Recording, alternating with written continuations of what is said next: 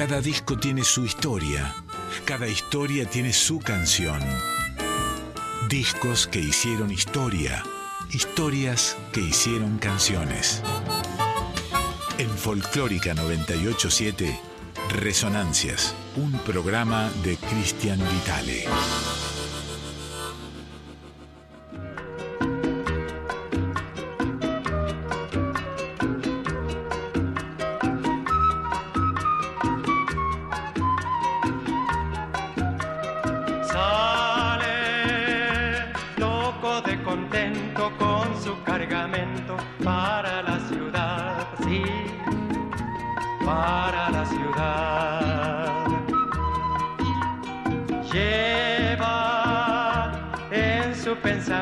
Todo un mundo lleno de felicidad, sí, de felicidad. Piensa remediar la situación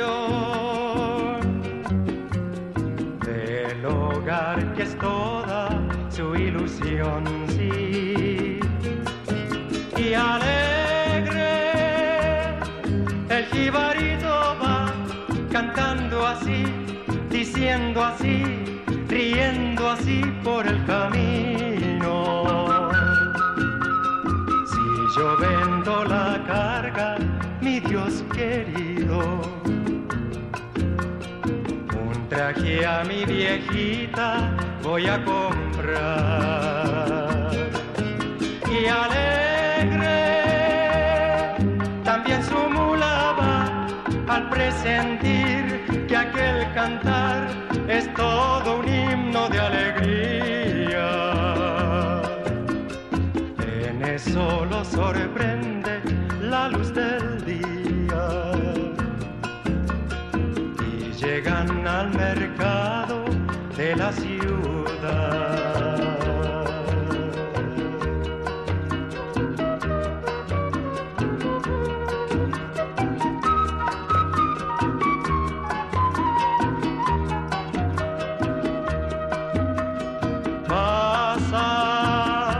la mañana entera sin que nadie quiera su carga comprar.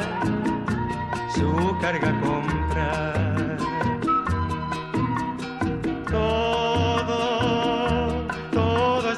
Desierto, el pueblo está muerto de necesidad, sí, de necesidad.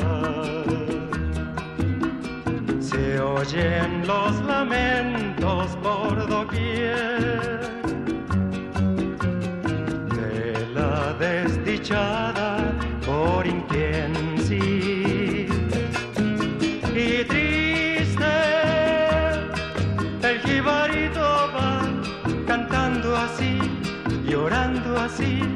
diciendo así por el camino.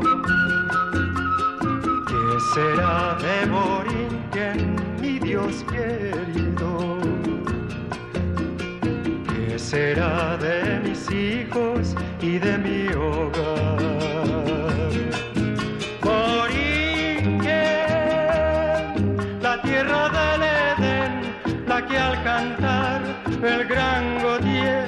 Llamó la perla de los mares. Ahora que tú te mueres con tus pesares, déjame que te cante yo también.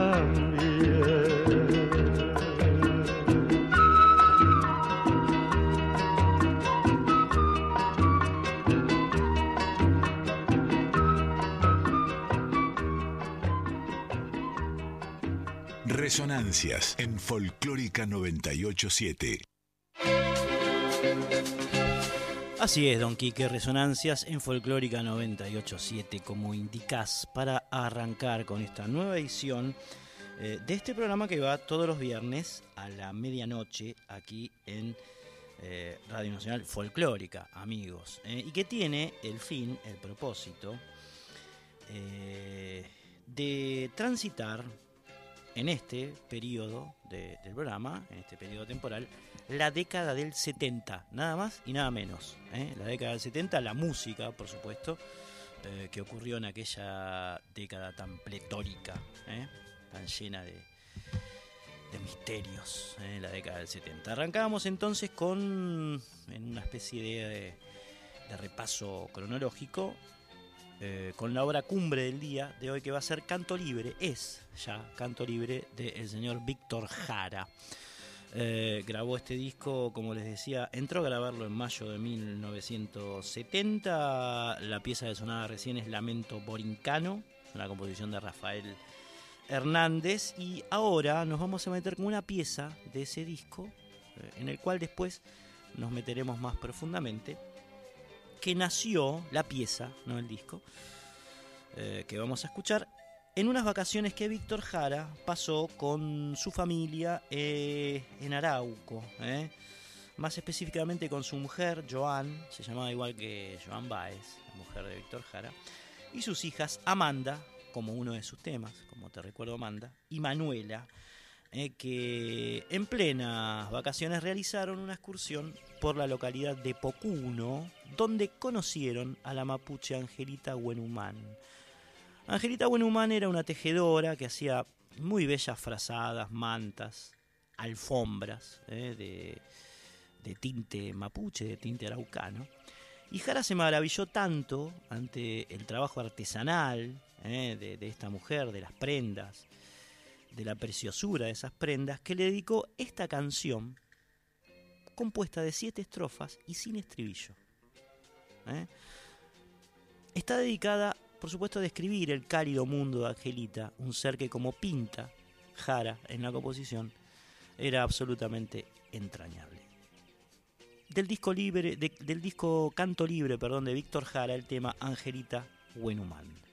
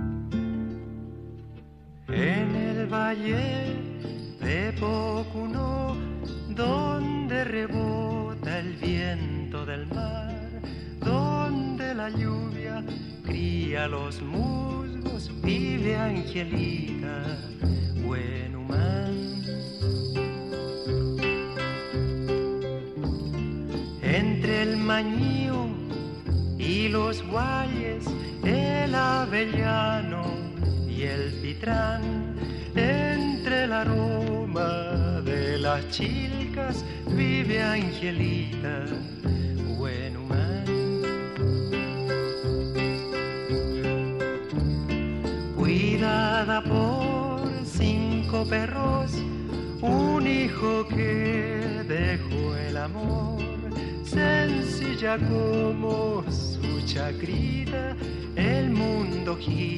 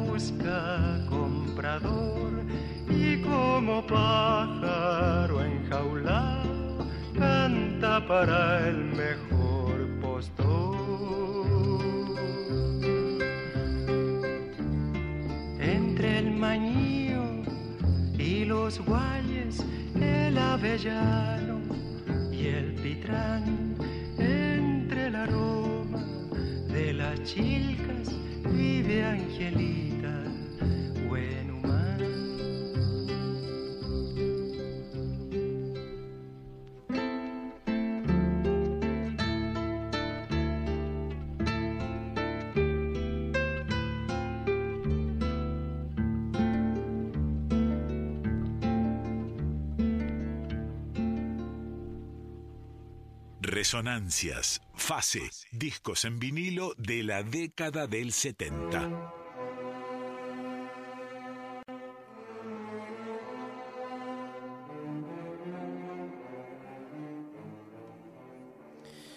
Así nomás, eh, así nomás. Discos en vinilo de la década del 70. Este es Canto Libre del señor Víctor Jara, grabado en mayo de 1970. Es el momento histórico en el cual estamos parados. Parados en esta larga eh, recorrida por la década del 70, eh, cronológica. Estamos en el 49990987, es nuestro teléfono 49990987 o el WhatsApp 11 3109 5896, reitero, 49990987 el teléfono para dejar un mensaje de voz o el WhatsApp 11 3109 5896. Son las dos vías abiertas eh, que existen entre nosotros y ustedes eh, aquí en esta noche pletórica de estrellas en Buenos Aires, mientras recorremos eh, este disco de, de Víctor Jara, Canto Libre, que fue el quinto que grabó este cantautor chileno, como saben, asesinado en 1973 durante el genocida golpe de Estado de, de Pinochet. Y lo grabó Canto Libre tres años antes de que ocurriese su, su fatal muerte, Jara, junto a los Inti Limani, a los Quilapayún y al guitarrista Patricio Castillo. Es casi un seleccionado el que, el que acompaña a Víctor Jara en este disco, porque precisamente se trata de, de dos de las más grandes agrupaciones que ha dado lo que se conocía como el nuevo canto chileno, la nueva canción chilena, digamos, en la década del 70, estuvo muy comprometida, eh, por supuesto, con la unidad popular de Salvador Allende y demás, ¿no? Inti eh, y Quilapayún, dos grupos clasiquísimos eh, de la música vernácula de, de Sudamérica, eh, secundando a Víctor Jara, haciéndole la música, haciéndole la segunda, en este disco llamado Canto Libre, que fue publicado por el sello Odeón, ¿m? y que entre sus canciones también tenía dos de profundo talante americanista y casi ancestral. El primero, como su nombre lo indica, el tinku, el tinku saben que es, bueno, eso que ocurre en carnaval, en las, en las, en las sociedades andinas, cuando hay que resolver los problemas que se tienen durante el año, ¿no? A veces parece como violento el tinku, pero en realidad lo que, lo que se eh, realiza, lo que se hace, lo que se busca con esos ritos, es zanjar determinadas tensiones, determinados problemas que, que, ocurren durante el año en las sociedades andinas, para después volver eh, a una vida normal y pacífica. ¿no? Todo tiene en la cultura una explicación. Y bueno, esta es una traslación musical del tinku, que también es un género norteño. Eh, de hecho, es un tradicional boliviano que Jara versiona a su manera y después, pegadito, vas a escuchar otro tradicional, digamos, otra pieza ancestral, pero en este caso peruana, llamada Inga. ¿eh? El, trasfondo andino que tiene, que tiene este disco de Víctor Jara con los músicos de Inti Limani, del Inti Limani histórico, digamos, y de Quilapayún, ¿eh? cuando estaban juntitos eh, los dos grupos, es indudable e inevitable y eh, lo van a escuchar muy claramente en estas dos piezas. Reitero, el Tinku primero y después Inga, un tradicional boliviano y el otro peruano.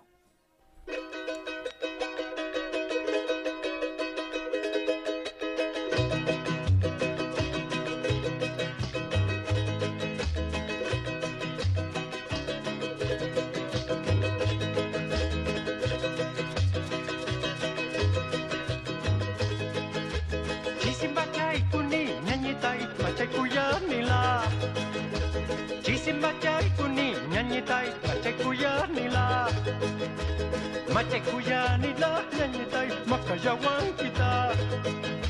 Machekuyanilah nyanyitai makayawan kita.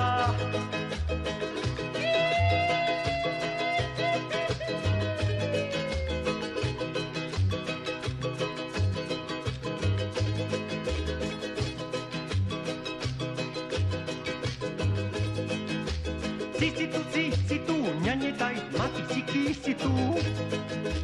Si situ si situ matsiki situ matsiki situ nyanyi doi eso si a situ matsiki situ nyanyi tai si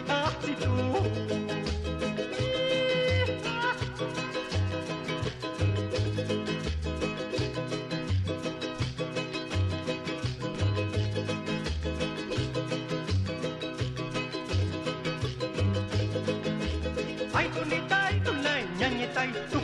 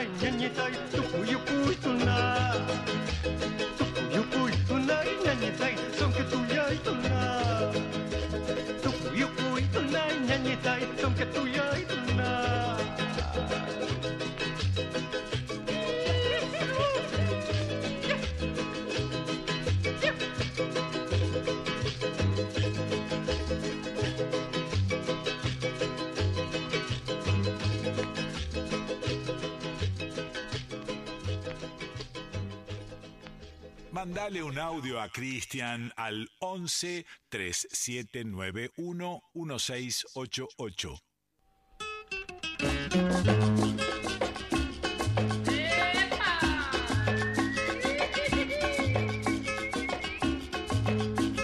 Mi mamá, mi taita, cuidado con la criatura. Mi mamá, mi taita, cuida con la criatura.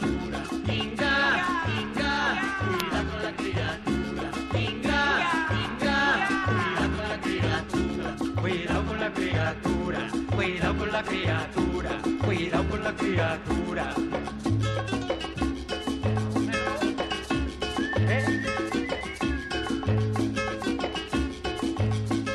Mi mamá ambiciosa me dijo que tope la raya guarango desde ayer, desde ayer. Estos zancuitos que me están picando, sangre de la vena, mamita. Mamita, que me está sacando, que me están sacando, que me está sacando, que me están sacando. que me está sacando. Mi amito se ha ido para el campo y me deja mi amita cuidando. Y desde ayer, desde ayer, cuando el amo sepa lo que está pasando,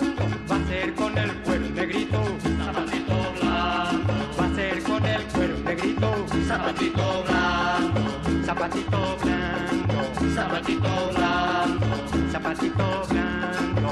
zapatito blanco.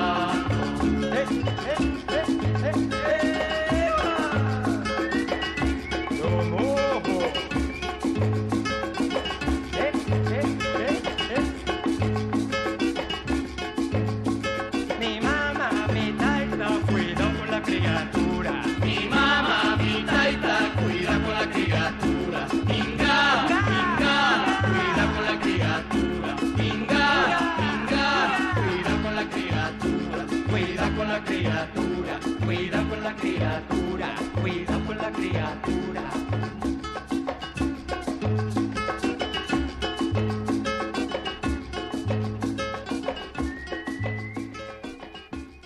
Cristian Vitale. Resonancias en Folclórica 987. Otro hecho provocado por Víctor Jara en mayo de 1970 fue la grabación de algunos temas, además de el disco Canto Libre, que acabamos de escuchar, en vivo en la Peña de los Parra.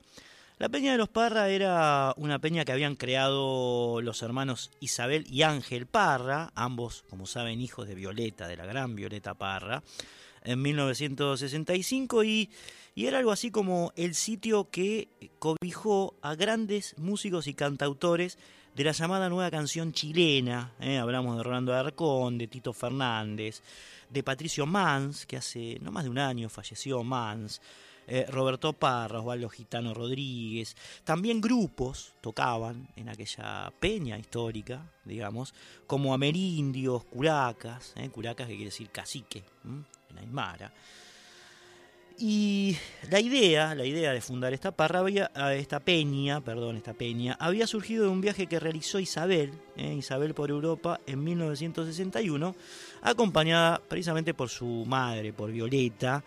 Eh, ellas permanecieron unos tres años allí en Europa y en 1964, cuando volvieron, fijaron lugar de residencia en la casa del pintor y cantor Juan Capra, que estaba ubicada en, en pleno Santiago, muy cerca del cerro eh, Santa Lucía, para quienes co- conocen esa, esa ciudad, más o menos se ubicarán de qué, de, de- de qué lugar estamos hablando, un lugar bellísimo, donde está ubicada eh, la Peña de los Parra, que empezó eh, como un taller de pintura, en realidad, y después se fue transformando en una especie de lugar de usos múltiples. Había de todo, todo tipo de arte, no solamente eh, lo, esencial de una peña, que es la música, digamos, y la danza, sino también eh, pintura, artesanías, en fin, una serie de actividades artísticas que nucleaba a gran parte de la bohemia de, Santiago en esa época, ¿no? Eh, la peña tenía un patio, también un pequeño escenario, una sala de grabación. Estaba decorada en sus muros con, con dibujos que hacían los visitantes, precisamente. En sus techos había como unas redes de pescar ¿eh? y en sus muebles ¿eh? un- unos eh, dibujitos hechos con velas derratidas sobre botellas de vino tinto. Un lugar muy pintoresco, además muy cálido. Eh, que también, como decíamos, fue centro cultural y hasta llegó a tener un sello discográfico que duró precisamente hasta el golpe del señor Pinochet, que bueno, terminó con toda esta, esta cultura naciente en, Santiago, ¿no? Una cultura por la positiva, digamos. La dictadura enterró todo este, este marco, digamos, que eh, conducía hacia, un, hacia una esperanza. Escuchamos entonces dos de los temas que Víctor Jara grabó en la Peña de los Parra, en uno de sus, de sus conciertos. Allí dio varios, dio muchos, por supuesto. Pero bueno, estos dos eh, fueron registrados. Hay muchos que quedaron en, el anonimato porque nadie se le ocurrió grabarlos. En esa época además no había tanta posibilidad tecnológica de grabar todo lo que se cantaba o se tocaba en algún lugar en vivo, pero bueno, esto sí eh, pudo ser registrado. La primera pieza se llama Tonada y la segunda es un clásico de Víctor Jara, seguramente conocido por, por ustedes, eh, llamado Plegaria a un labrador. Va entonces Jara en vivo 1970 aquí en Resonancias. Thank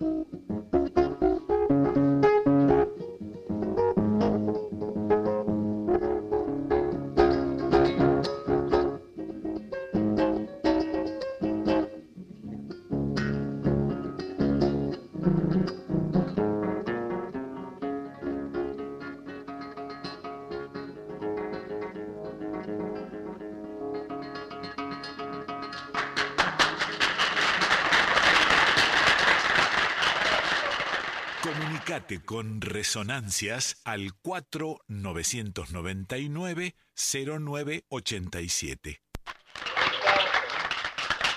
Esta canción eh, es una canción que obtuvo el primer premio en el festival, en el primer festival de la nueva canción chilena organizado por la Vicerrectoría de Comunicaciones de la Universidad Católica.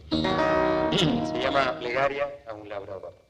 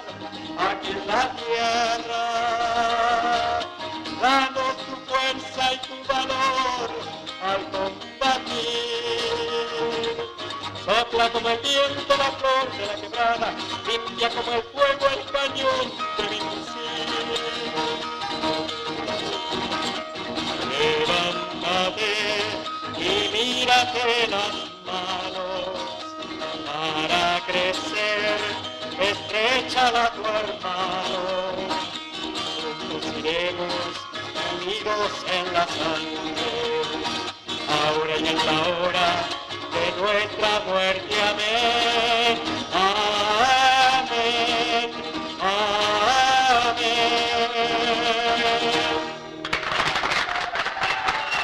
Resonancias, fase, discos en vinilo de la década del 70. Ahí escuchábamos entonces dos temas de Víctor Jara grabados en vivo en la Peña de los Parra. Eh, la dificultad del sonido tiene que ver con eso, ¿no? que es una grabación bastante casera, es más bien un hallazgo musical este, ¿no?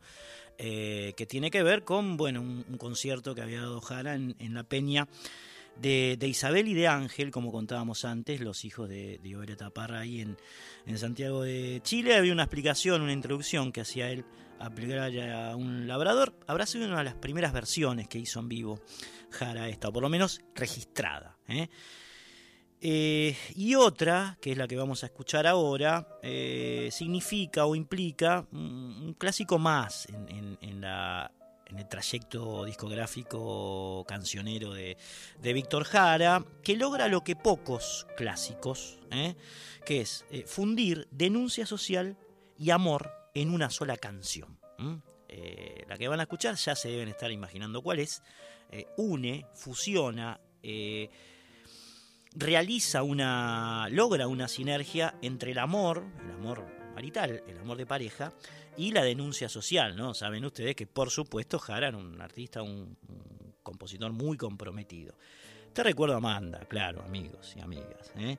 Te recuerdo a Amanda que habla tanto de las injusticias que sufría la clase obrera eh, en Chile en esa época. Habla de, de un obrero de fábrica, digamos, un obrero industrial, y de los escasos cinco minutos que los obreros tenían para descansar en su dura faena, en la fábrica, en su dura jornada, mejor dicho, sería su dura jornada, eh, que era un tiempo que aprovechaba precisamente para verse con su eh, mujer, con su compañera, digamos, ¿no? Eh, un poco retrata eso el tema. de hecho, los nombres, Amanda y Manuel, son los de los padres de Víctor, que también tenían esa sensibilidad social, como, la que él le imprimía a sus canciones, y que, bueno, de alguna manera simbolizan los de muchas parejas de trabajadores de esas que el mundo mira pero no ve. De esas que el mundo mira pero no ve. Te recuerdo Amanda, en vivo en la Peña de los Parra por Víctor Jara. Una canción. Bueno, es simplemente una canción de amor. Te recuerdo Amanda.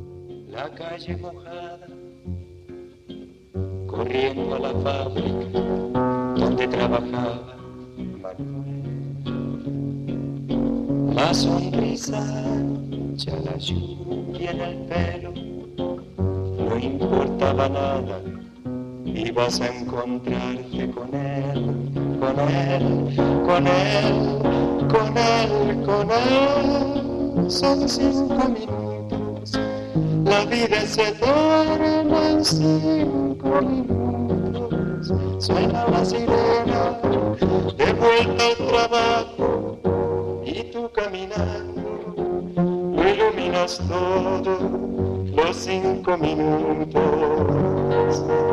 te hacen florecer. Te recuerdo, Amanda, la calle mojada, corriendo a la fábrica donde trabajaba Manuel. La sonrisa, ya la lluvia en el pelo, no importaba nada ibas a encontrarte con él, con él, con él, con él, con él, que partió a la sierra, que nunca hizo daño, que partió a la sierra, y en cinco minutos quedó destrozado, suena la sirena, de vuelta al trabajo, muchos no volvieron tampoco Manuel. Te recuerdo amando la calle mojada, corriendo a la fábrica donde trabajaba Manuel.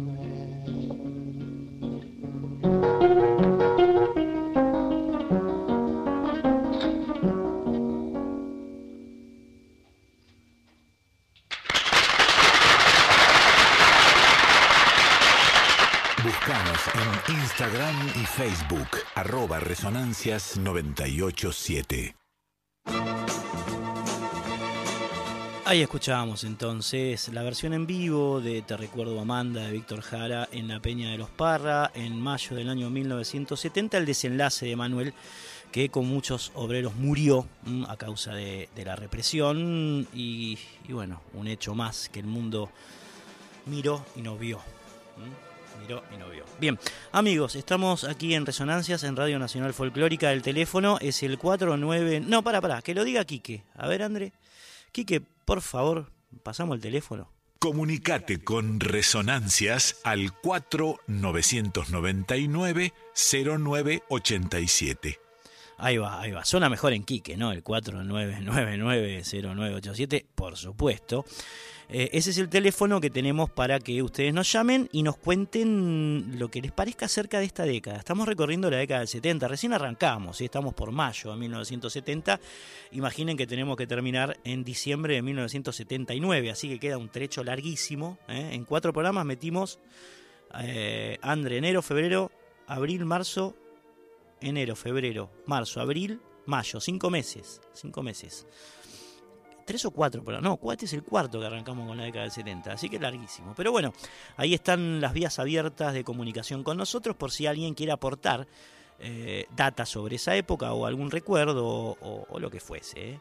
O pedir algún disco del año 1970, porque estamos acá clavados. El teléfono, repito, eh, Quique, repítalo, Quique, por favor. Comunicate con Resonancias al 4999-0987.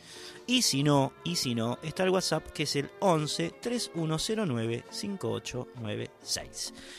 Bien, amigos, amigas, eh, terminamos con Canto Libre y los discos en vivo de Jara, que fueron la columna vertebral folclórica de este programa, y nos vamos a trasladar ahora a España, donde el señor eh, Joan Manuel Serrat estaba grabando su quinto disco llamado Mi Niñez. Mi Niñez. Trajimos el vinilo, que ya está en punta, lo tiene André en punta, y vamos a escuchar después, hablaremos un poco de este gran disco, ojo, eh, gran disco de Joan Manuel Serrat, hablaremos un poco de él, a manera de contexto, pero vamos a escuchar el tema epónimo, el que da nombre eh, a este trabajo que se llama Mi Niñez y precisamente es una especie de recuerdo eh, de Serrat sobre eh, el momento en el cual era chico, cuando era chiquito. evoca a sus mascotas, los veranos en Aragón, él solía ir con su familia a ese lugar lindo de España y también aquellos primeros amores adolescentes. Joan Manuel Serrat, Mi Niñez, mayo de 1970. Si la muerte pisa mi huerto, ¿quién firmará que muerto de muerte natural? ¿Quién lo voceará en mi pueblo? ¿Quién pondrá un lazo negro al entreabierto portal? ¿Quién será ese buen amigo que morirá conmigo, aunque sea un tanto así? ¿Quién mentirá un Padre nuestro y a Rey muerto, Rey puesto pensará para sí? ¿Y quién cuidará de mi perro? ¿Quién pagará mi entierro y una cruz de metal? ¿Cuál de todos mis amores ha de comprar las flores para mi funeral? ¿Quién vaciará mis bolsillos? ¿Quién liquidará mis deudas? A saber, ¿quién pondrá fin a mi diario al caer la última hoja en mi calendario?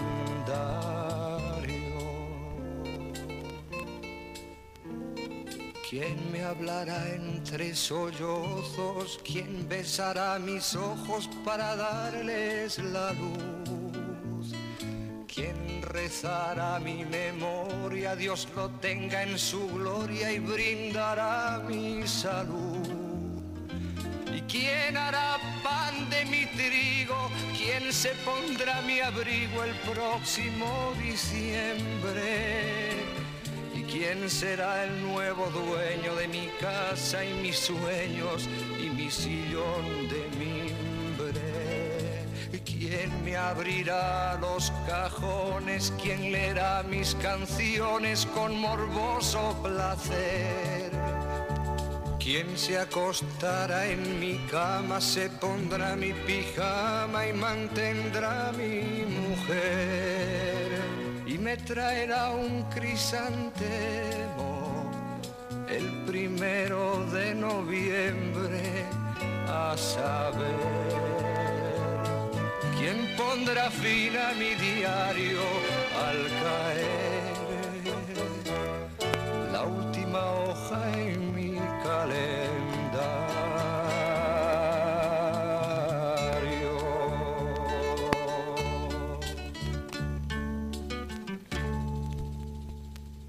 Resonancias en Folclórica 987.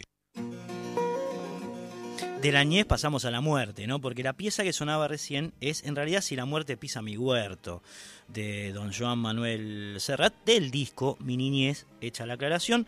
Seguimos con, bueno, el repaso por, por este hermosísimo trabajo de Serrat, eh, que entró a grabar en mayo del año 1970, cuando tenía apenas 27 años Serrat y venía de participar el año anterior, es decir, en 1969, del cuarto Festival Internacional de la Canción Popular de Río de Janeiro, eh, con un tema que la rompió, que fue Penélope. Penélope es del 69, así que no lo vamos a escuchar hoy, pero bueno, este es el antecedente inmediato a la grabación de- del disco Mi niñez Penélope, que había ganado premio como mejor letra, música e interpretación y había provocado, provocado la primera gran gira, gran gira de Joan Manuel Serrat por Hispanoamérica. Es queridísimo Serrat, por supuesto, en nuestro continente. Y bueno, esos primeros momentos tienen que ver con eh, la bienvenida enorme que tuvo eh, el tema Penélope en, en Río de Janeiro.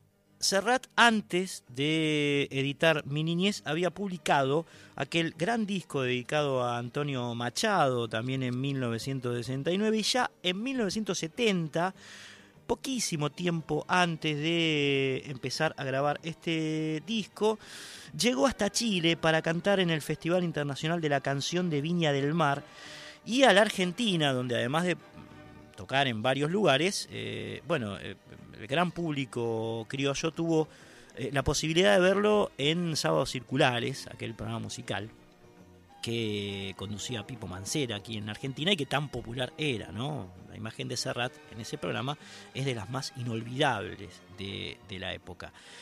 Es en este marco, entonces, en el cual el nano publica Mi Niñez, que sufrió algunas censuras por parte del gobierno de Franco. Todavía eh, eh, España, si bien eh, Franco no gobernaba con la dureza de sus primeros años, aún se trataba de una dictadura y aún funcionaba todo lo que funciona en una dictadura, ¿no? Eh, todas las instituciones, entre ellas la de la censura, que, bueno, no dejaban escuchar temas como Fiesta, que es una gran canción de- de mi niñez, y Muchacha típica. ¿eh? Es decir, en las ediciones en América Latina sí se podían escuchar estos temas enteros, pero en España no, estaban cortados. Estaban cortados porque vaya a saber lo que pensaba el generalísimo o sus alcahuetes de, estos temas, ¿no? Temas tan hermosos, además. Lejos de aflojar eh, a causa de la censura, Serrat, junto a un grupo de artistas y pensadores, se encerró, eh, se encerró en ese año, 1970, en el monasterio de Montserrat, ese que queda en Barcelona, en su amada Barcelona, para protestar por la pena de muerte en su país, porque también existía la pena de muerte en, en España. ¿no?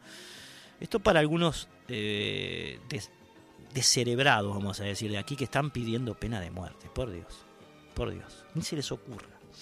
Bien, eh, seguimos con el virino de Joan Manuel Serrat, Mi Niñez, lado 2, tema 1, una canción poderosa y desafiante que eh, Serrat usaba para, de alguna manera, enfrentar a una suegra que tenía, a una suegra que tenía. La verdad que no tengo el dato si es, si era la madre de su mujer de ese momento, él acababa de ser papá en, en el año 1970, o una ex suegra. Pero bueno, lo cierto es que está dedicada a una suegra real que tuvo alguna vez Serrat y se llama Señora.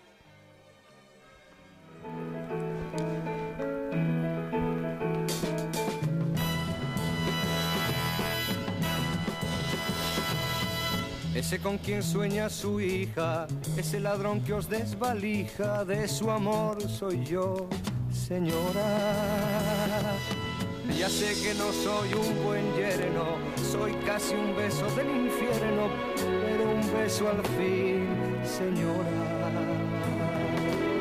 Soy ese por quien ahora os preguntáis por qué, señora, se marchitó vuestra fragancia. Perdiendo la vida, mimando su infancia, velando su sueño, llorando su llanto con tanta abundancia. Si cuando se abre una flor, al olor de la flor se le olvida la flor. De nada sirvieron las monjas, ni los caprichos y lisonjas que tuvo a granel, señora. No la educo, ya me hago cargo, a un soñador de pelo largo, ¿qué le va usted a hacer, señora? Su velo sonó la hora de olvidar vuestro hogar, señora, en brazos de un desconocido que solo le ha dado un soplo de cupido que no la hizo hermosa a fuerza de arrugas y de años perdidos. Si cuando se abre una flor al olor de la flor se le olvida la flor. Póngase usted un vestido viejo y de reojo en el espejo haga marcha atrás, señora. Recuerde antes de maldecirme que tuvo usted la carne firme y un sueño en la piel, y un sueño en la piel, y un sueño en la piel, señora.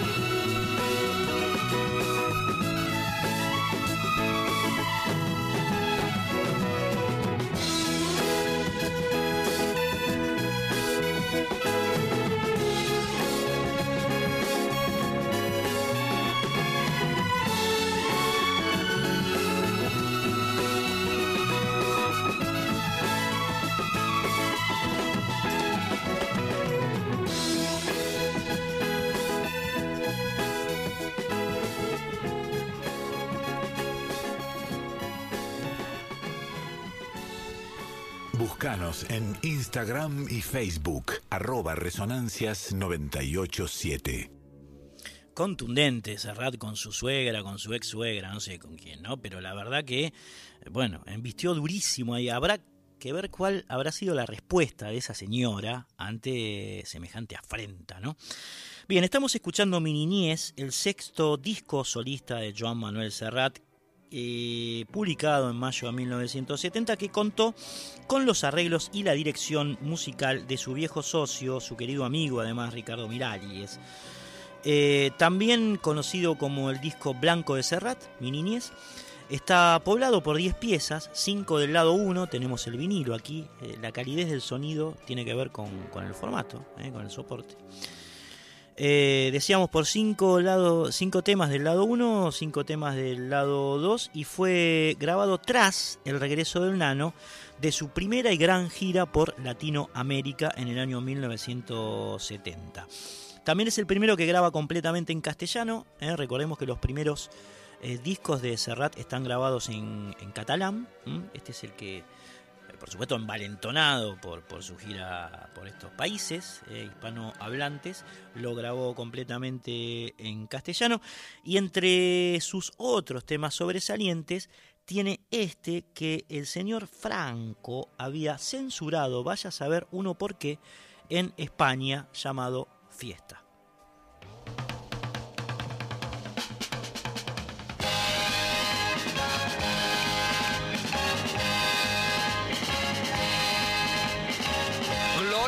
Dios en las alturas recogieron las basuras de mi calle ayer a oscuras y hoy sembrada de bombillas. Y colgaron de un cordel de esquina a esquina un cartel y banderas de papel verdes, rojas y amarillas. Y al darles el sol la espalda revolotean las faldas bajo un manto de guirnaldas para que el cielo no vea. La noche de San Juan como comparten su pan, su mujer y su gabán, gentes de cien mil raleas. Apurad, que allí os espero si queréis venir, pues cae la noche y ya se van nuestras miserias a dormir. Subiendo la cuesta, que arriba mi calle se vistió de fiesta.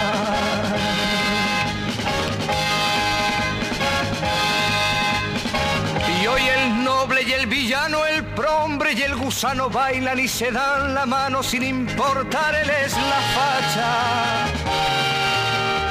Juntos los encuentra el sol a la sombra de un farol, empapados en alcohol, magreando a una muchacha. Y con la resaca cuestas vuelve el pobre a su pobreza, vuelve el rico a su riqueza y el señor cura sus misas. Se despertó el bien y el mal, la zorra pobre al portal, la zorra rica al rosal y el avaro a las divisas. Se acabó, el sol nos dice que llegó el final. Por una noche se olvidó que cada uno es cada cual. Vamos bajando la cuesta, que arriba en mi calle se acabó la fiesta.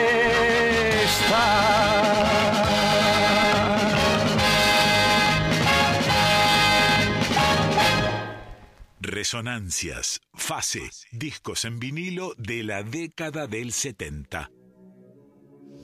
Bien, ahí aquí un oyente nos dice en vivo, Serrat cantaba que las banderas eran lilas, rojas y amarillas, o sea, las republicanas, por eso Franco eh, le censuró fiesta. Maravilloso, gracias, maestro, eh, estar atento, ¿no? Además, en este tema hay una, una cosa con las, con las clases, ¿eh? esa hipocresía de, de festejar todos juntos, digamos, un día de fiesta y después irse cada uno por su lado a vivir eh, los que la tienen a disfrutar y los que no la tienen a sufrir, ¿no? También está esa cuestión de, de la hipocresía social. Bien, amigos, eh, el 8 de mayo de 1970, el 8 de mayo de 1970, los Beatles publican su último disco que fue Let It Be, Déjalo Ser, Déjalo Ser. Este es el contexto eh, que, nos ofrece el mes, el contexto musical. A ver, eh, vamos a apostar por, por, por nuestra, por lo que rescatamos nosotros de Inglaterra. Porque la verdad que ver la bandera inglesa en el obelisco porque se murió la reina me provocó al menos arcadas. ¿Eh? Con todo lo que hicieron con Malvinas y con los que implica eh, ese, ese imperio para, para la sociedad argentina, es como, es como una provocación, digamos, ¿no? Como una provocación en nuestro principal símbolo urbano, la bandera inglesa. Ay, escalofríos. Bueno, nosotros eh, preferimos reivindicar a ese país de otra manera, musicalmente, porque los Beatles fueron inmensos. Eh, y por supuesto que no querían nada a la reina, no la querían nada, en especial John Lennon. ¿eh? Si hay, eh, hubo alguien que Pulio enfrentó, digamos, con, mucho huevo a la reina, fue él, o a la corona, o lo, lo, que, todo, lo que implica la corona, ¿no? Él o Roger Waters, ellos, muchos músicos de rock. Bien, este muchacho con Paul McCartney, con Ringo Starr y con George Harrison, el 8 de mayo de 1970, eh, publicó Déjalo ser. Hermoso nombre ya desde el vamos, Let It Be. A través del universo, que es una de sus canciones emblemáticas, eh, es precisamente una canción escrita por John Lennon luego de una discusión con Cynthia Powell, que era su mujer de entonces, su primera mujer, ¿no? Después vino Yoko. Pero este tema lo escribió cuando todavía eh, estaba en los últimos días eh, con, con Cynthia Powell, después se separarían. Una de las particularidades de esta canción es que la NASA, la NASA la transmitió en 2008 eh, en dirección a la estrella Polaris, que es una estrella eh, que dista unos 431 años luz de la Tierra. Una de las cosas más actuales que provocó a través del universo, por su nombre y por su sonido, ¿eh? utilizada para acercarse sonoramente a la estrella Polaris. El piano que vas a escuchar o que van a escuchar le pertenece a Paul McCartney. Es una hermosa canción. La guitarra, las maracas y la tambura a George Harrison, que no dejaba de investigar en, ritmos y en sonoridades eh, orientales. La batería al bueno de Ringo Starr. Y detrás, detrás suena una orquesta de cuerdas y vientos de 18 músicos. Muchos dicen que los Beatles fueron la música clásica del siglo XX. No está tan lejos de ser así. ¿eh? al menos para nosotros, no está tan lejos de ser así. Seguimos contextualizando mayo de 1970, después de haber escuchado a Víctor Jara, después de haber escuchado a Joan Manuel Serrat, ahora escuchamos a los Beatles con esta hermosa canción llamada A través del universo.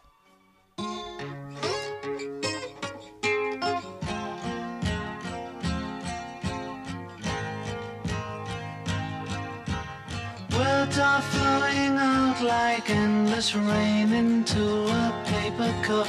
They slither wildly as they slip away across the universe. Pools of sorrow, waves of joy are drifting through my opened mind, possessing and caressing me. Nothing's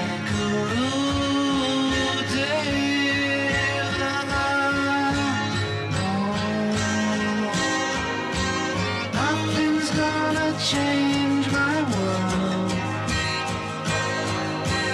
Nothing's gonna change my world. Nothing's gonna change my world. Nothing's gonna change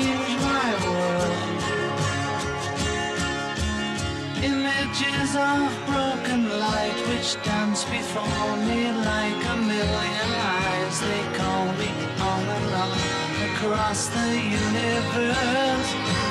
Floats me under like a restless wind inside a letterbox. They tumble blindly as they make their way across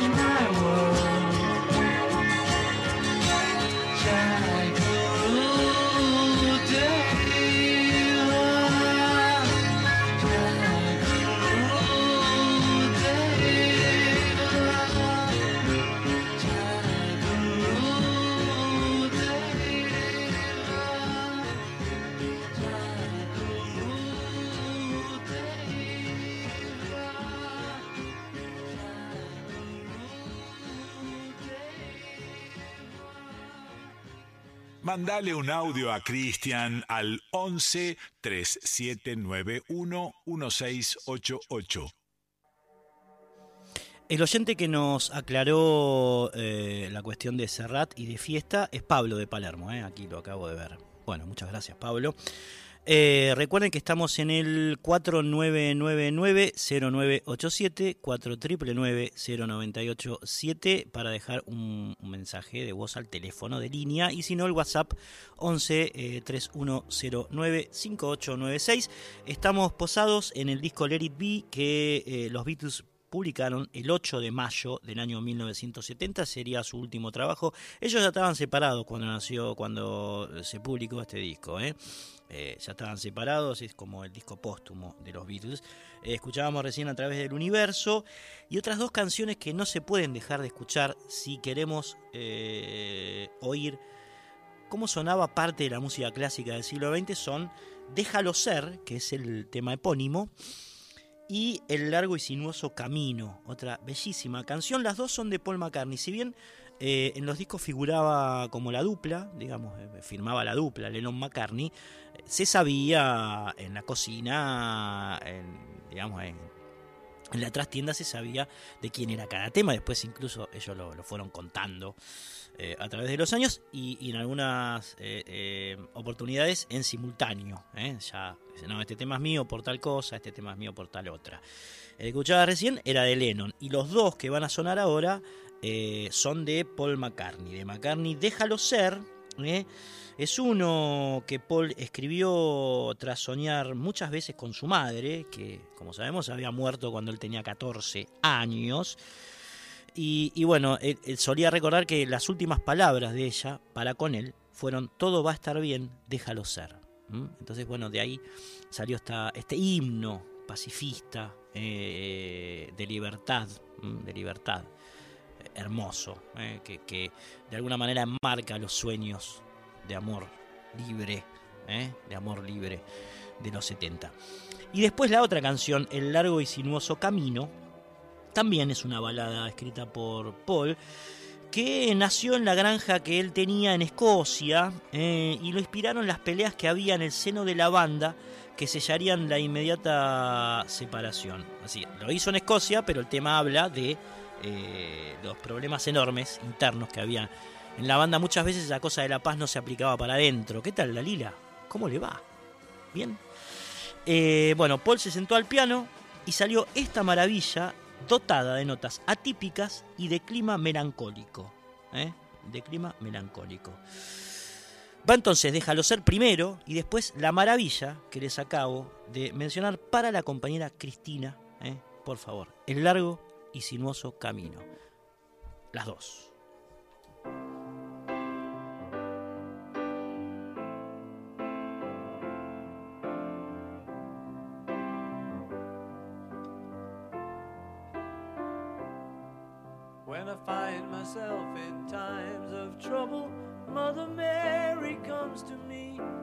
Speaking words of wisdom, let it be.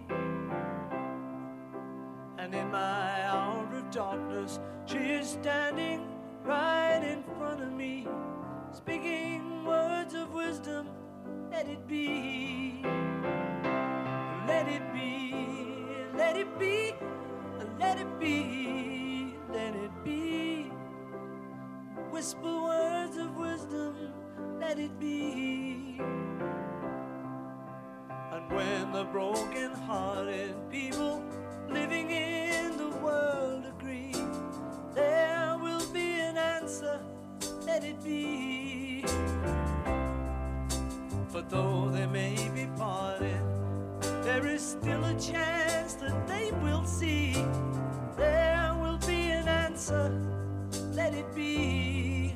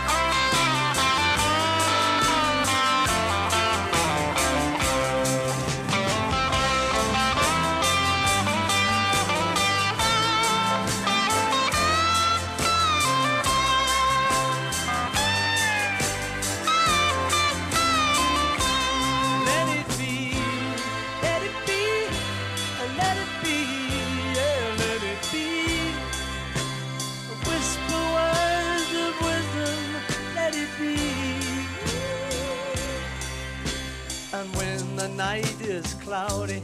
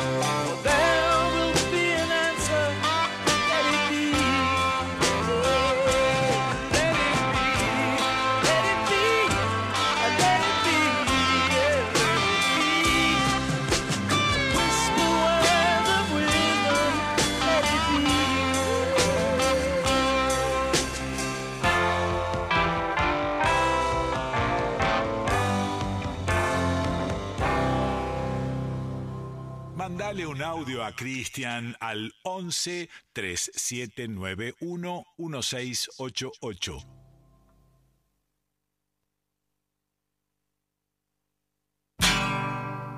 Oh, dirty Maggie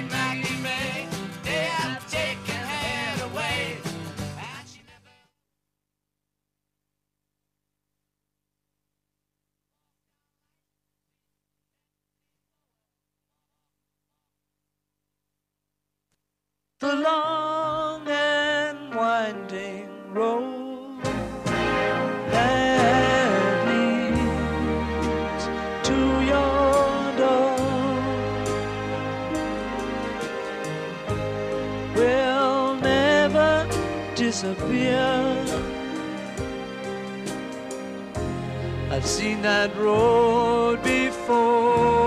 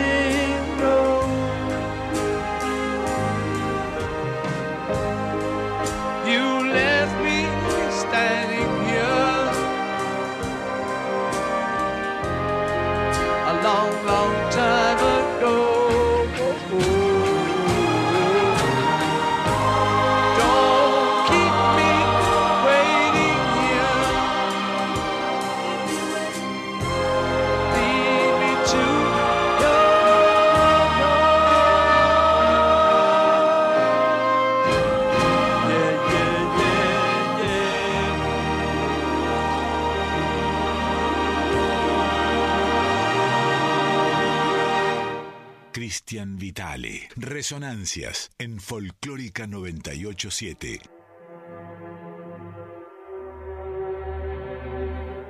Eh, es impresionante lo que suena eh, el largo y sinuoso camino. Pasaron 52 años, ¿eh? pasaron 52 años de la grabación de esta maravilla orquestal que fue, como decíamos, el 8 de mayo del año 1970. Un día después, un día después, aquí en la Argentina, volvemos al pago, aquí en Argentina, el grupo Arcoiris, hablamos algo eh, de los comienzos de, de esta banda de Gustavo Santaolalla y Aratoclatian, grababa, editaba, mejor dicho, editaba, ya lo venía grabando eh, desde hacía rato, eh, a través de, además de simples y demás, esto ya lo hemos narrado aquí en este programa, pero bueno, el 9 de mayo de 1970 eh, sale el primer disco de Arcoiris, el disco debut, que muchos conocen como el álbum rosa, porque precisamente la tapa era rosa.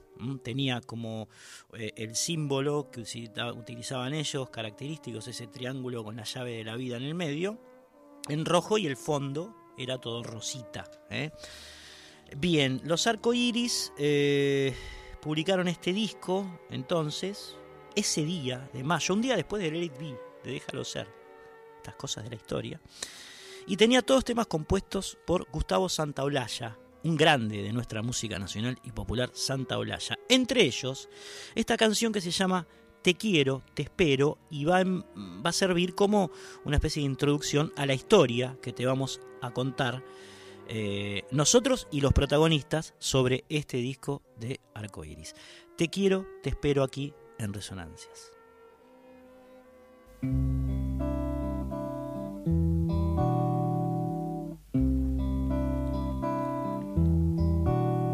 Qué espeso que es el tiempo, que turbia la distancia, los minutos horas, los días son semanas, tu voz dentro de un sobre,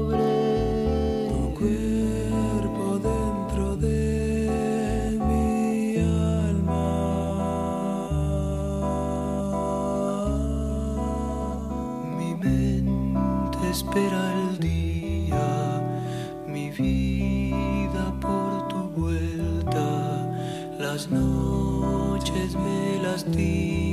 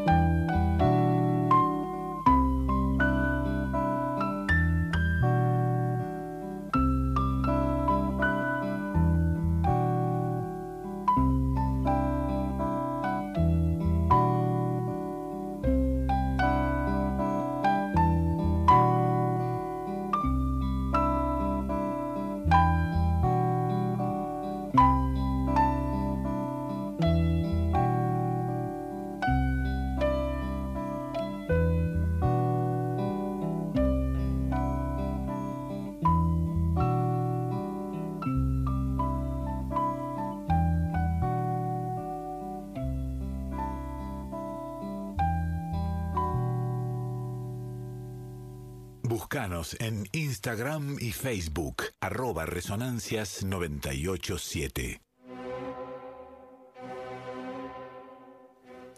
Arcoiris nació del encuentro entre tres amigos de iglesia, ¿eh? curtían iglesia los tres, Gustavo Santaolalla, Arato Clatian y Gustavo Bordarampé.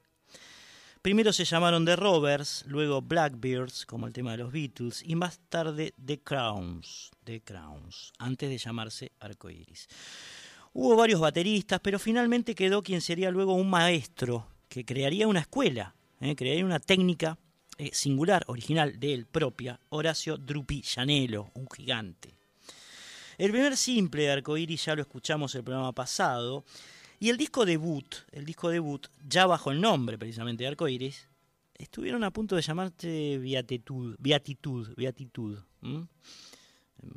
con resonancias religiosas, ¿no? Ese nombre, Beatitud. Pero finalmente optaron por Arcoiris, que es más lindo, la verdad. ¿eh? Y, el disco, el primer disco, se publicó, como decíamos, el 9 de mayo de 1970, en momentos en que el grupo ya vivía en comunidad en un departamento de Palermo con Dana, Dana que después sería Dana Toclatian, eh, porque formaría pareja con, con Ara, eh, que era la guía espiritual. Era la guía espiritual. eh. Ellos tenían como una cosa muy propia, muy eh, singular, un, poco distante de lo que era el, rock en la época, ¿no? Del descontrol, ellos eran muy espirituales, no tenían sexo, no se drogaban, en fin, una serie de, situaciones que tenían que ver con la propia cohesión interna del grupo. Después vamos a escuchar a Ara y a Dan hablando de la comunidad de Arcoiris, de la cual eh, Santa Blaya se arrepentiría.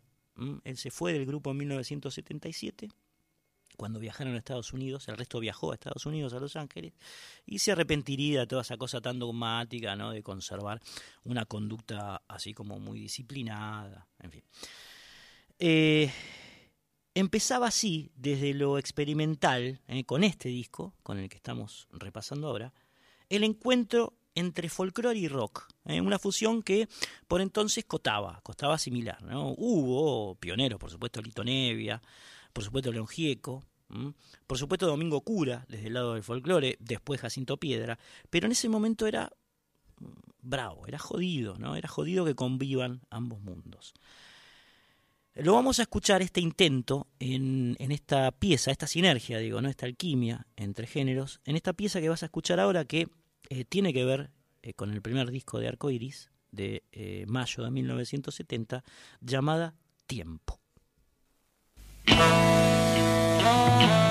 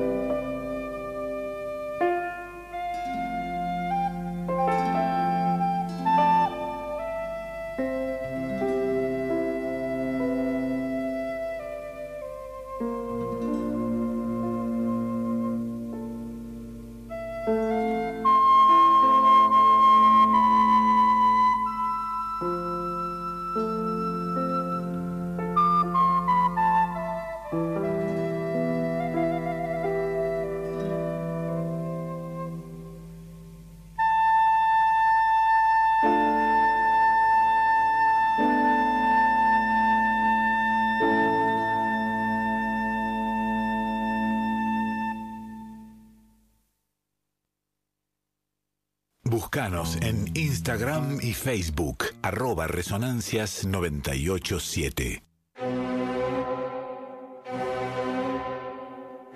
Toda una fusión, toda una investigación sonora que hacía Arcoiris eh, por esa época, eh, en su primer disco.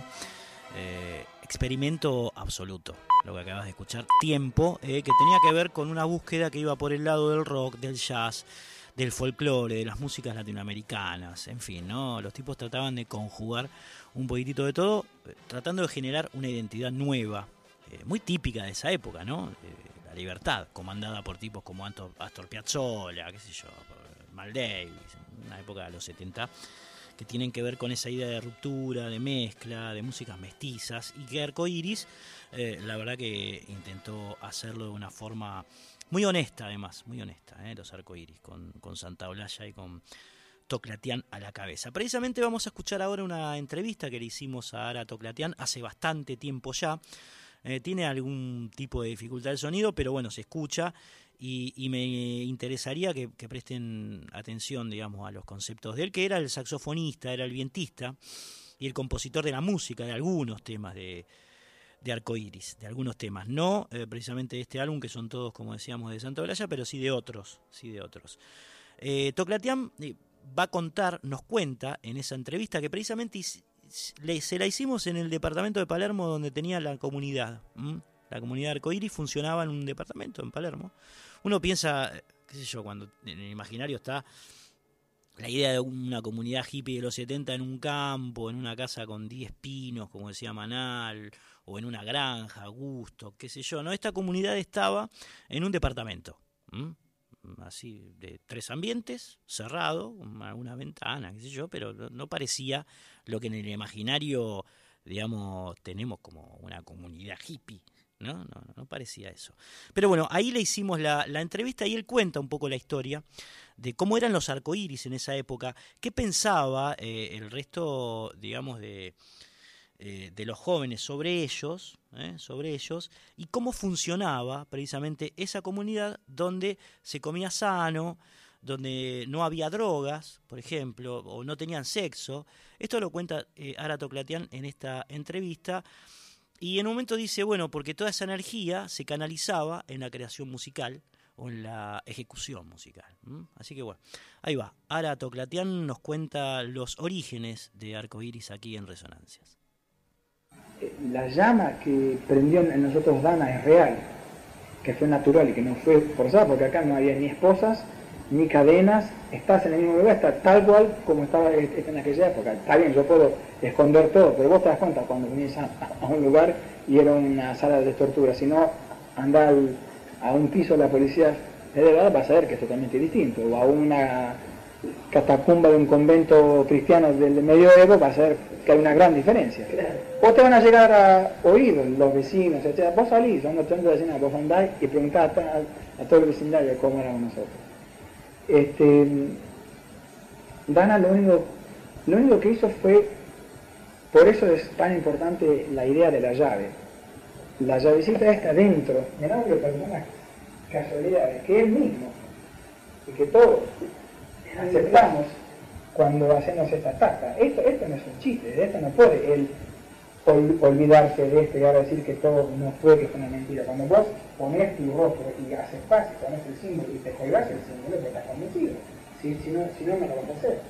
Y lo que fue Dana para nosotros fue exactamente eso. Esta llave fue darnos la llave, ni siquiera ella abrió con la llave, porque ella era una persona, es darnos la llave que estaba dentro de nosotros, pero que nosotros no, no sabíamos utilizarla. Y en otros puede ser un padre, en otros puede ser una religión, en otros puede ser la esposa, el nacimiento de un, hijo. Yo no sé por qué han hecho de toda esta cosa una cosa tan, tan, como que ninguna otra persona tiene despertares, nadie tiene convicciones, nadie puede hacer a los 20 años algo lindo, grande, bien hecho, honesto, limpio. Ah, si lo hicieron porque hay una mujer, debe haber algo raro ahí atrás. Dana lo único que hizo es a través de lecturas, a través de su ejemplo, a través de las ideas que ella ya tenía, aumentó, magnificó que algo estaba dentro de nuestro. Verdad, cuidado, si no nos cerrábamos, no hacíamos, no íbamos a seguir a alguien nada más que porque era este, mujer y porque, y porque me decía, esto me parece que es de esta manera. De hecho está que en tanto y cuanto no le fue cerrando, en los momentos en que no fue cerrando, todos se fueron. Si fue una sociedad tan rígida como quieren todos, o él sobre todo, porque ninguno más habló mal de esto, el único que, que siempre se refirió de un aspecto negativo siempre fue, eh, fue Santolaya. Ni, ni Bordalampé dijo nada, ni Llanero dijo nada, ni, ni los otros chicos, porque había más de... No era solamente la banda, había un pintor, que es el que pinta estos cuadros, había un fotógrafo, que es el que me sacó la tapa de Inti esa era una hermana nuestra, yo la llamo hermana porque, porque en ese momento éramos todos como una, como una familia, que ella, ella, que ella después fue maestra, y bueno, compartíamos esas ideas, vivíamos en un aspecto limpio, limpiamos nuestra casa, hicimos nuestros muebles, no teníamos sexo entre nosotros, era una forma de mantener esa energía y esa disciplina de vida pura para poder hacer en seis años, siendo que arrancamos a los 18, pudimos hacer toda esta cosa que hasta el día de hoy siguen hablando y la gente sigue magnéticamente tan interesada. ¿Qué fue eso? ¿Por qué fue? Pero fue una cosa mucho más profunda, incluso yo me doy cuenta a veces los alcances que tuviste, y todo eso se logró en, no, en cinco años, del 70 al 75. Todo eso se logró gracias a que ella despertó en, no- en nosotros, primero con su ejemplo, y con lo que leíamos, algo que yo puedo hacer algo distinto. Yo tengo la capacidad de tocar saxo, el pincuyo, Gustavo puede crear, hacer las letras, y lo indígena, y esto, y lo otro, podemos ser mejores. ¿Por qué no? No veo por qué tiene que bastardizarse eso. ahora. Hay un rasgo que resulta notable, ¿no? Tuvieron sexo durante cinco años. Llama la atención, verdaderamente. Sí. Y eso provocó... Tampoco fumo, también llama, llama la atención. sí. No, no como carne hace 30 años, ni pescado, ni de ave, ni de nada, también Y eso, eh, ustedes lo toman como que genera una energía. Y desde ya, desde ya.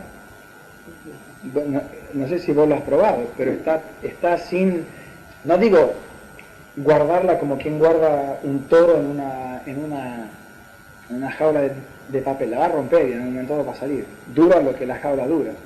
Una cosa es enfrascarla y ahogarla y otra cosa es canalizarla de, de otra manera. Eso es, bueno, son, son cosas íntimas, no es para andar... No, ¿viste? no, no, me llamó la atención ese dato. Sí. Me tiraste vos. Y eso fue una de las cosas que también se malinterpretó, se manoseó, y nosotros fuimos en un aspecto muy naif, muy inocente. Por ahí no tendríamos que ni siquiera haber dicho nada de eso. Ya a veces pienso con Dana, por ahí lo que tendríamos que haber hecho era una banda, que la gente...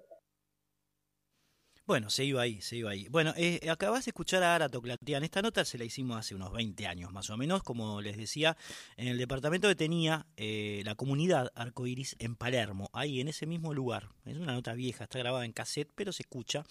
Y es interesante el testimonio de Ara Toclatian porque eh, realmente Arcoiris era una rara avis dentro de la del rock eh, de los principios del principio de los 70, digamos, ¿no? Estaba más relacionado con esta cosa espiritual, con esta búsqueda orientalosa, con el con el indigenismo tal vez, ¿no? Se metía mucho en en, en, las religiones eh, ancestrales, en fin, toda una, una impronta filosófica, espiritual que tenía poco que ver con lo que era el grueso del rock de entonces, ¿no?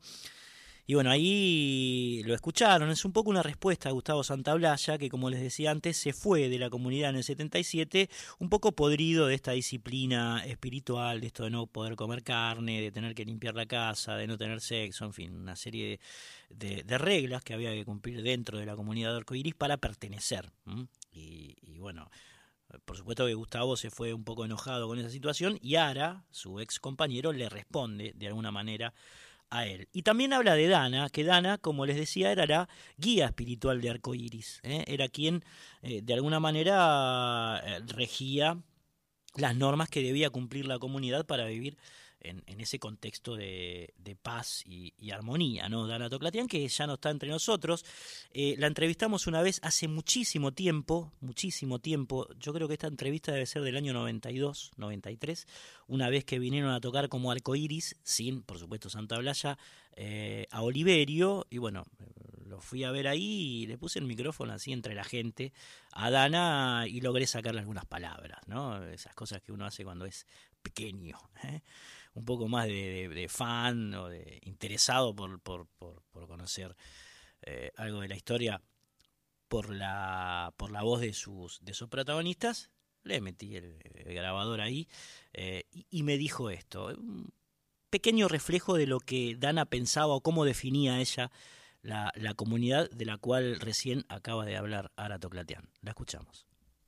No, este, el arcoíris de antes, bueno, el arcoíris de antes era primero porque éramos chicos todos, eh, vivíamos en comunidad, éramos todos solteros. Ahora, eh, bueno, hicimos ¿no es cierto? Siempre en la misma forma de vida, ¿viste? vegetarianos, este, no alcohol, no a las drogas. este, una vida ordenada, medio y con uno mismo. Eh, después, bueno, con todas las cosas que, vos conocés de discos, nuestra ida a París, cuando volvimos, Gustavo Santaolalla se separa del grupo. Bueno, hay un poco accidentada la nota, pero es, un es la voz de Dana, eh, hablando de lo que era la comunidad arcoíris, ¿no? El vegetarianismo, eh, la vida en comunidad, en fin, lo que venimos diciendo, pero de, su voz. El primer arcoíris, dice ella, ¿no? Después formaría pareja con Ara, por eso son los dos Toclatián, ¿eh? pero en ese momento no lo eran aún. Dana.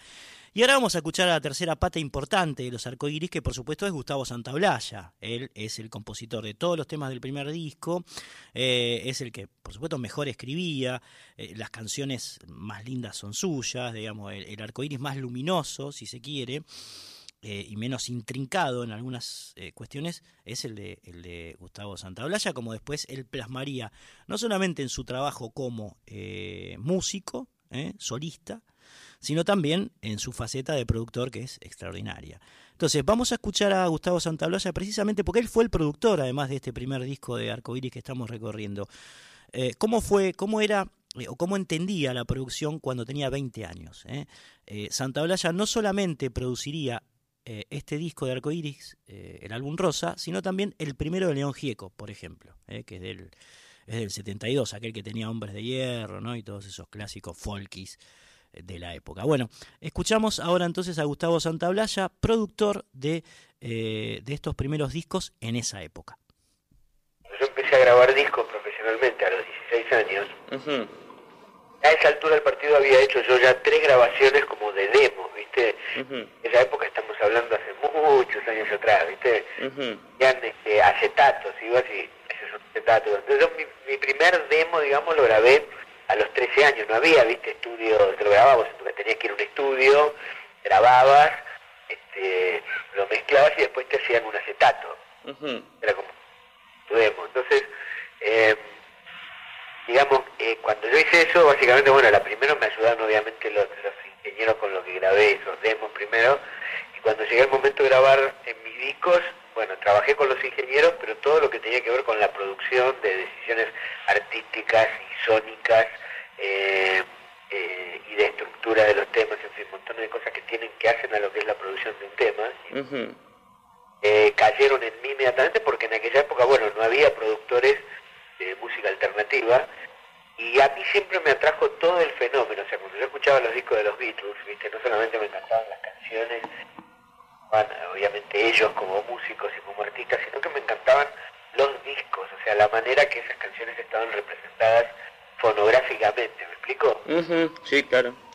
Entonces siempre, siempre eso, eso me atrajo mucho y digamos, eh, obviamente que mi fanatismo era eh, el caso de los Beatles por los Beatles, pero también existía una gran admiración por el laburo de George Martin, ¿viste? Eh, y así, digamos, con todos los grupos, ¿me entendés? O Kid Lambert, que era el productor de The Who, Mickey Mouse, que era el productor de Donovan, o sea, yo siempre tuve así como eh, figuras que de- dentro de lo que era, aparte paralelamente a lo que me inspiraban o lo que me atraía de los músicos, me atraía también todo el- el- lo que era el tema de hacer los discos y obviamente eh, lo tenía que aplicar en mis discos, en los discos de Arcoiris, entonces, bueno, qué sé yo, con, con errores, ¿no? Y, a- y algunos aciertos, y aprendiendo lo que hoy en día creo que, digamos, sé o manejo de, la producción, empezó desde ese momento, empezó desde, eh, paralelamente con, con, con la carrera profesional eh, de músico y de artista. Ujú. El primer disco que produjiste fue el de León, ¿no?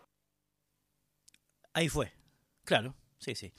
Eh, el disco de León, sí. El disco de León fue el primero que produjo entonces Gustavo Santaolalla en esta historia, en este principio, de, en estos principios de él como, como productor que acabas de escuchar, ¿no? Una nota que le, hicimos hace un tiempo.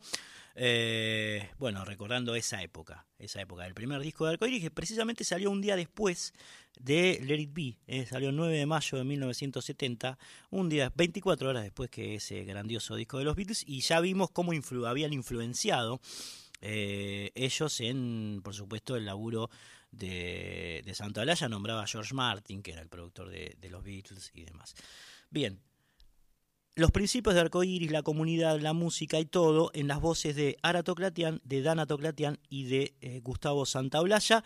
Ahora, para eh, terminar de redondear eh, este repaso por el disco debut de esta agrupación, vamos a escuchar otro de sus temas clave, que también tiene un componente bastante eh, relacionado con la exploración musical y con esa experimentación que estaban haciendo por entonces.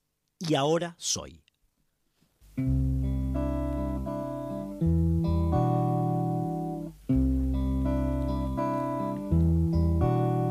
Qué espeso que es el tiempo, que turbia la distancia, los minutos son horas, los días son semanas,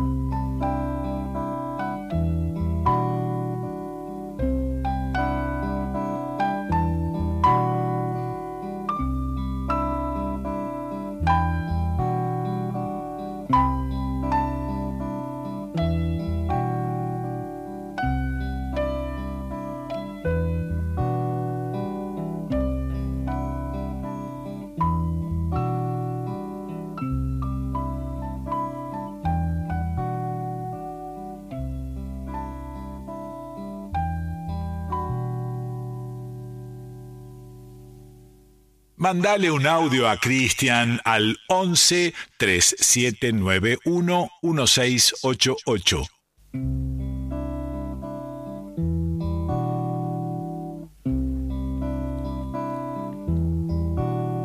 Qué espeso que es el tiempo, que turbia la distancia, los minutos son horas, los días son semanas. Resonancias en Folclórica 987.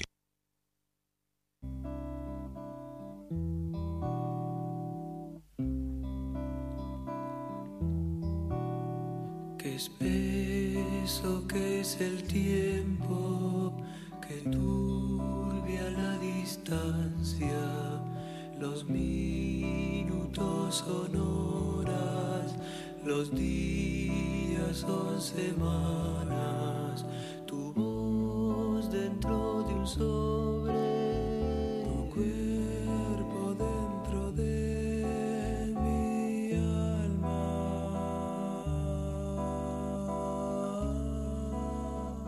Hay como un cuelgue bastante extraño, eh, no sé, eh, Mandinga está sobrevolando este estudio en estos momentos. Eh, pasaron 49 minutos de la una de la mañana, hace 8 grados. Amigos, amigas, les cuento algo, estamos en el 49990987, reitero, 49990987 o en el WhatsApp 113109 5896, resolviendo algún problemita técnico porque el tema que habíamos anunciado no salió sino que otro, porque estamos estrenando compactera, eh, lo digo así como sinceramente, y bueno, tiene sus vericuetos la compactera. Eh, ¿Está Jesse o pudimos enganchar con y ahora soy? No. Repito, 4 0987 el teléfono 11 3109 5896, el WhatsApp. Eh, bueno, salta. Mi Dios. ¿Y hermano perro está por ahí? Porque es como el, el- plus. Hermano perro de almendra, que también eh, ese tema fue grabado el 17 de mayo de 1970, es decir, una semana después del primer disco de Arco Iris, Almendra, la banda de Luis Alberto Spinetta, Emilio del Guercio, eh, Edelmiro Molinari y Rodolfo García eh, graba o entra a grabar este disco que no saldría en ningún eh, larga duración, sino que quedaría en un simple. Se llama Hermano Perro. Muchos de ustedes, a muchos de ustedes, seguramente en la noche les va a caer la ficha de lo que significó este tema en ese momento. ¿eh? Hermano Perro.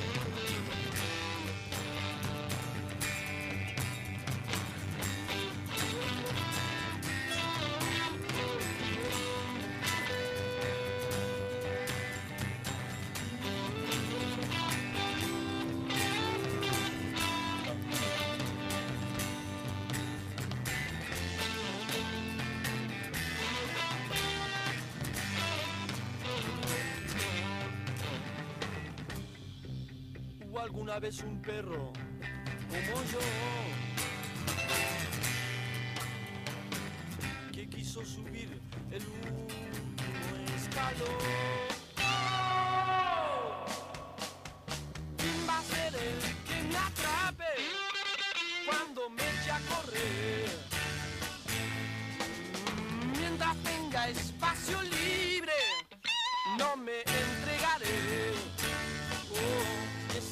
día sé que voy a subir a un árbol y allí y oler por fin. Oh, pues estaré siempre aquí y aquí moriré oyendo a mi amigo,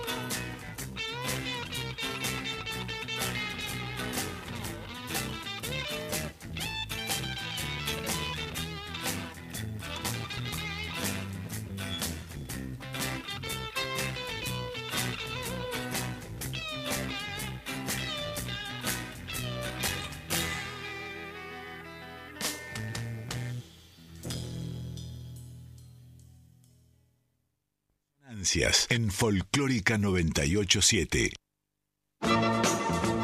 Bien, bien. Ahí entonces sonaba Hermano Perro de Almendra, grabado como les decíamos el 17 de mayo de 1970 y vamos terminando este recorrido por mayo de ese año, por mayo de ese año, habiendo escuchado a Víctor Jara, habiendo escuchado a Almendra como recién, habiendo escuchado a Jean Manuel Serrat, a los Beatles, a los Arcoiris, historia a través de sus protagonistas incluida. Y nos vamos a ir precisamente con eh, el tema que les debíamos, que no había sonado antes por un problemita que hubo con técnico. ¿eh? Así que ahora sí, va. Eh, y ahora soy de Gustavo Santaolalla, del primer disco de Arco Iris, para cerrar con esta historia que tiene que ver con los orígenes de lo que después muchos llamarían el folclore rock o la fusión entre el folclore y el rock en la Argentina. Estos son apenas atisbos, exploraciones sonoras por ese intento que después los arcoíris plasmarían en discos como Sudamérica o Regreso a la Aurora, Agitor Lucens, Inti Raimi, en fin, ya hay eh, después, en el devenir, entrado bien los 70, discos más relacionados con el folclore o las músicas de raíz que este. Pero bueno, el primer intento es ese. Es ese. Va. Y ahora soy Arcoiris, nos despedimos hasta el próximo sábado a las 0 hora aquí en Radio Nacional Folclórica. Adiós. Thank you.